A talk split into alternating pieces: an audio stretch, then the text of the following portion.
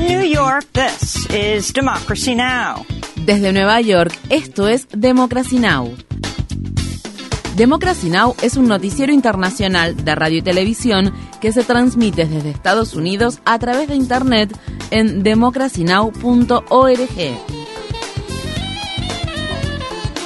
Welcome to Democracy Now!, democracynow.org.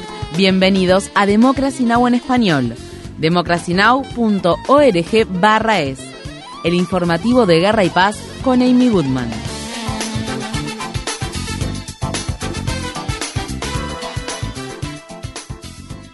El Comité Selecto de la Cámara de Representantes de Estados Unidos que investiga los hechos del 6 de enero de 2021 ha publicado su informe final de 845 páginas sobre la insurrección en el Capitolio de Washington, D.C. y los intentos de Donald Trump de revocar los resultados de las elecciones presidenciales de 2020. El informe concluye que Trump fue la causa central de los actos violentos ocurridos el 6 de enero de 2021 y que el expresidente o su círculo más cercano participaron en al menos 200 actos aparentes destinados a revocar los resultados de las elecciones en algunos estados. El comité recomienda al Congreso que considere la posibilidad de prohibir que Trump y otras personas involucradas en la insurrección vuelvan a ocupar cargos públicos, alegando para ello la decimocuarta enmienda de la Constitución de Estados Unidos. El comité también pide que se implementen reformas al proceso de certificación del colegio electoral y que el gobierno estadounidense intensifique sus esfuerzos para combatir a los grupos defensores de la supremacía blanca y de extrema derecha. Visite democracynow.org barra es para ver más información sobre el informe publicado por el Comité Selecto de la Cámara de Representantes de Estados Unidos que investiga la insurrección en el Capitolio. El Senado de Estados Unidos aprobó un paquete de gastos públicos de 1,7 billones de dólares que se someterá ahora a votación en la Cámara de Representantes para que sea aprobado antes de la medianoche del viernes y evitar de esa manera la paralización de los servicios gubernamentales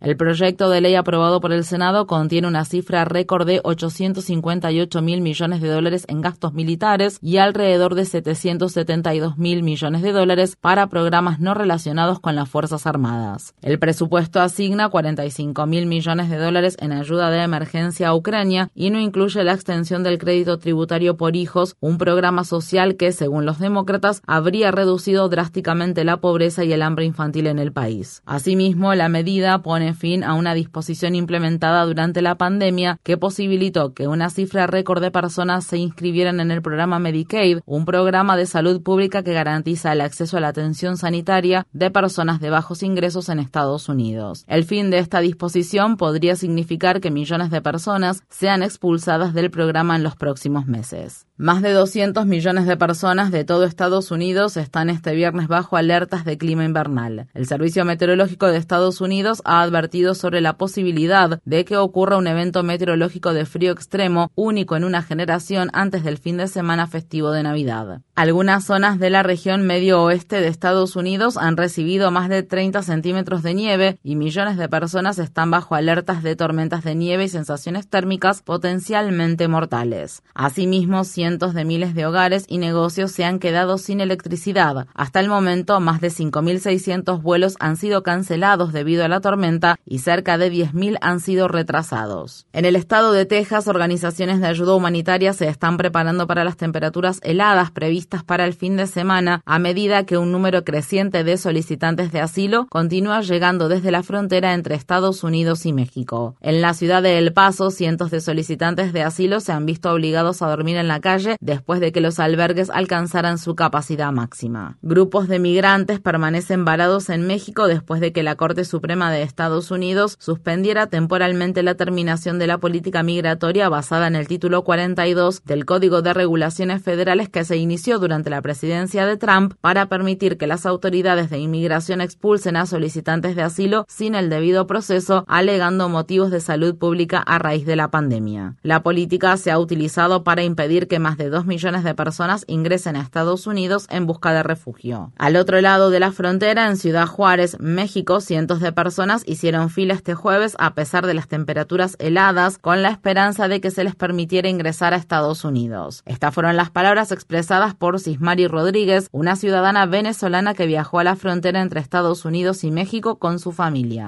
Uno que tiene su familia y quería surgir, quiere sacar a sus hijos adelante, no puede pasar no puede ingresar. Y otra cosa, estamos en Navidad, muchos están compartiendo con su familia, uno se tuvo que venir fuera de su familia.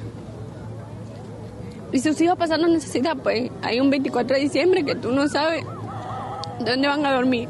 El gobernador republicano del estado de Arizona, Doug Ducey, llegó a un acuerdo con el gobierno federal para desmantelar el muro improvisado que ordenó construir de manera ilegal en ese estado a lo largo de la frontera entre Estados Unidos y México, una estructura que consistía en una doble fila de contenedores de carga y alambre de púa. El estado de Arizona ha gastado más de 80 millones de dólares en el proyecto desde agosto y el gobernador Ducey ha dicho que la construcción era necesaria para llenar el vacío que dejó el muro fronterizo inacabado propuesto por el expresidente Trump.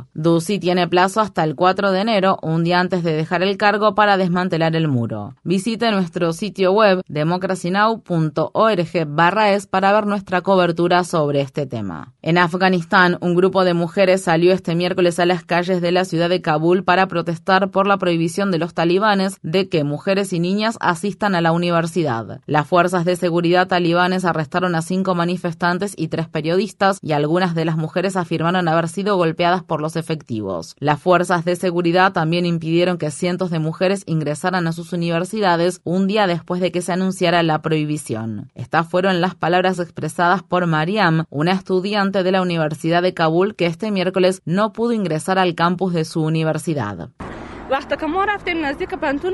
Cuando me acerqué a la universidad vi un ambiente extraño. Los vehículos Humvees de los talibanes estaban estacionados frente a la puerta de entrada de la universidad y los talibanes nos trataban muy mal y nos decían regresen a sus casas, las chicas ya no tienen derecho a estudiar. Esta situación tiene un impacto muy negativo en todas las estudiantes mujeres.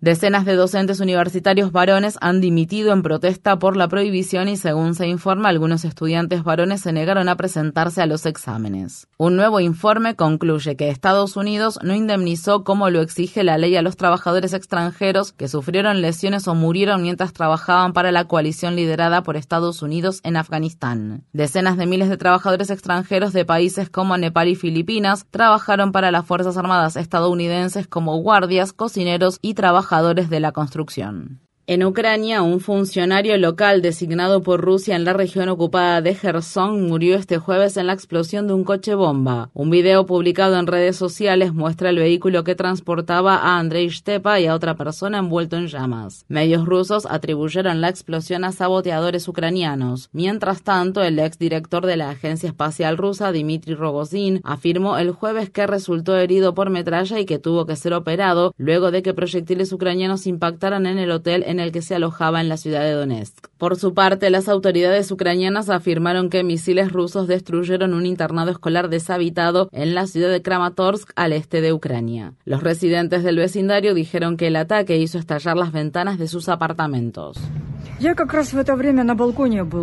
Estaba en el balcón. Hubo una gran explosión que no sabía de dónde venía. Luego hubo un segundo ataque. La escuela se incendió y el humo se elevaba sobre ella. Todo el patio estaba lleno de humo y cenizas. Los postes de electricidad resultaron dañados y se cortó la luz.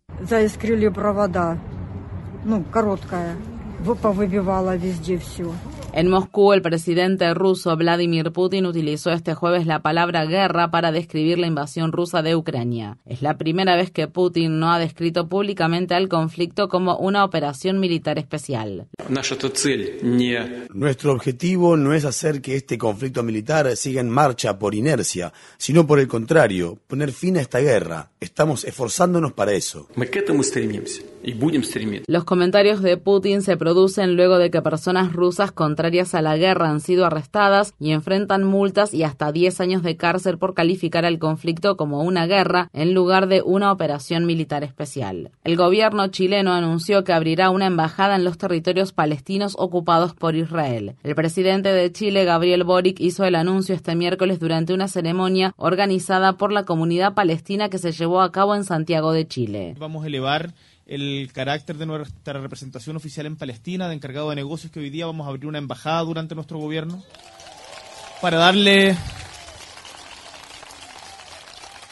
la representación que corresponde y exigir exigir en todos los espacios algo tan básico, algo tan básico, tan simple, pero que hoy día no se está haciendo, que es que se respete el derecho internacional.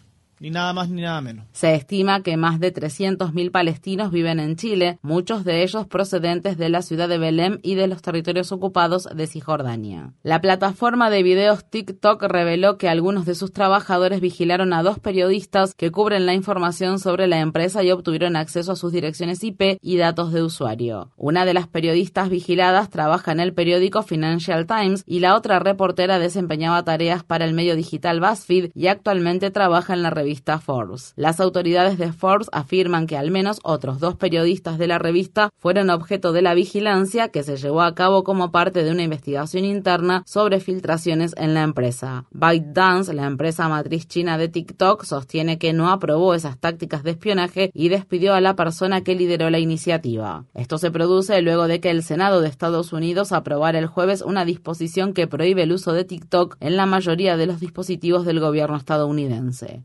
Legisladores han estado luchando para prohibir el uso de esta plataforma sumamente popular en medio de las tensiones en curso entre Estados Unidos y China, alegando que la red social supone un riesgo para la seguridad nacional y la privacidad de los estadounidenses. En Nueva York, el congresista republicano electo George Santos rompió su silencio acerca de la investigación realizada por el periódico The New York Times que reveló que Santos tergiversó partes clave de sus antecedentes y finanzas. El jueves, Santos publicó en Twitter, daré mi versión de los hechos la próxima semana. En la más reciente revelación de las aparentes tergiversaciones de Santos, el medio judío de Forward informó que Santos mintió acerca de que sus abuelos huyeron de la persecución contra los judíos durante la Segunda Guerra Mundial. El medio indicó que sitios web de genealogía muestran que los abuelos maternos de Santos nacieron en Brasil, no en Ucrania ni en Bélgica como afirmaba el sitio web de su campaña. El miércoles, el próximo líder de la minoría demócrata en la Cámara de Representantes, Hakim Jeffries, criticó a Santos por no dar respuestas sobre algunas preguntas legítimas acerca de su currículum. En este momento necesitamos respuestas del George Santos. Parece ser un completo y absoluto fraude. Toda la historia de su vida es un invento.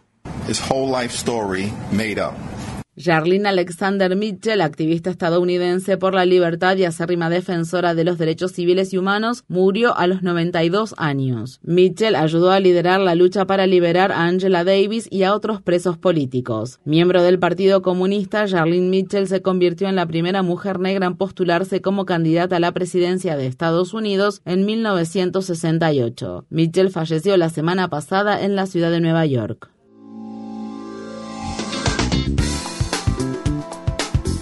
Infórmate bien. Visita nuestra página web democracynow.org/es. Síguenos por las redes sociales de Facebook, Twitter, YouTube y SoundCloud por Democracy Now! es.